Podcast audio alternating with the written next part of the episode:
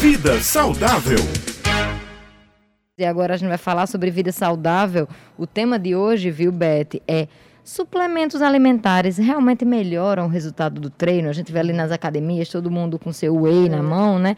Vamos saber mais com ele, claro, doutor Alan Lúcio, médico nutrólogo, já está em linha aqui conosco. Bom dia, doutor Alan. Bom dia, Raio. Bom dia, Beth. Bom dia, ouvintes. Vamos lá, vamos ver se essa grande dúvida realmente tem fundamento ou não. Bom, quais são os quatro uh, suplementos mais usados em academias, por participantes de academia? O whey, a glutamina, o BCAA e a creatina. Rapidamente eu vou falar sobre cada um para a gente entender se vale ou não a pena usar. Vou começar pela glutamina. A glutamina é um aminoácido que participa da composição dos anticorpos. Então é muito importante o uso da glutamina, principalmente para melhorar a imunidade. Isso não é só para quem participa de academia ou que faz atividade física, não. Qualquer pessoa poderia fazer sim o uso da glutamina no sentido de aumentar a produção de anticorpos e melhorar a imunidade. Para quem faz academia isso é bom, porque ninguém quer ficar doente e de repente acabar perdendo todos aqueles resultados adquiridos na academia. Próximo, então, seria a creatina. A creatina, ela ajuda a recomposição de energia nas células musculares. O que significa dizer que a suplementação de creatina, ela aumenta a capacidade de força, né, porque dá mais energia, então aumenta a capacidade de força de explosão do músculo.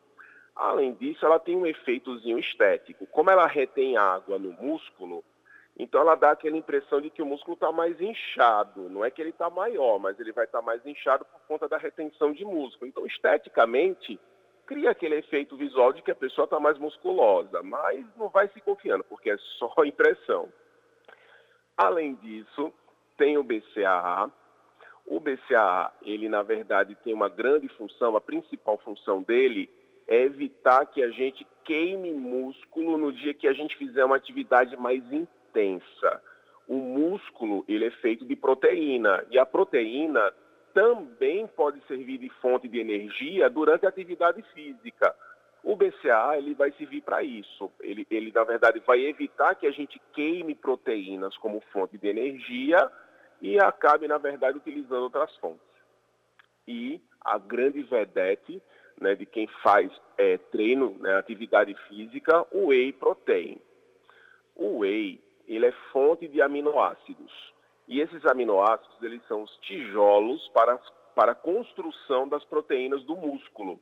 O que significa dizer que a partir do momento que a gente toma o whey protein, a gente está fornecendo ao músculo aqueles aminoácidos, aqueles tijolos que ele precisa para crescer. Mas aí vale a ideia. Se a pessoa já tem uma dieta rica em proteínas, se a ingesta diária de proteínas já é uma ingesta satisfatória, uh, esse whey aí seria dispensável. Até porque, é, Beth Raio, é sempre bom frisar isso, que o excesso desses suplementos ele vai acabar possivelmente sendo, o corpo tenta eliminar pelo rim.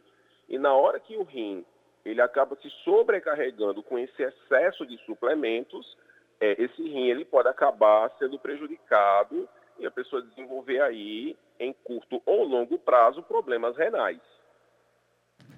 Pois é, anotado tudo aqui, viu, doutor Alain? Porque, na verdade, ah, acabou-se também, depois de, de, tantos estímulos, criando uma indústria também por trás disso, né? Então, você está lá na academia malhando e acredita que só vai ter de fato um bom resultado se você suplementar. E na verdade, é, essa sua última dica em relação ao whey, né? Se a nossa dieta ela tiver bem balanceada, tiver certinha com um bom acompanhamento, acho que também ah, esses suplementos eles acabam só reforçando um pouquinho, né, doutora Alain? Doutora Alain, é, isso que Raio está colocando é importante porque às vezes as pessoas pensam assim, eu não preciso mais me alimentar, eu faço um copo de suplemento, tomo aquilo ali e não faço nenhuma outra refeição ou, ou suprimo uma refeição trocando por um suplemento também, né?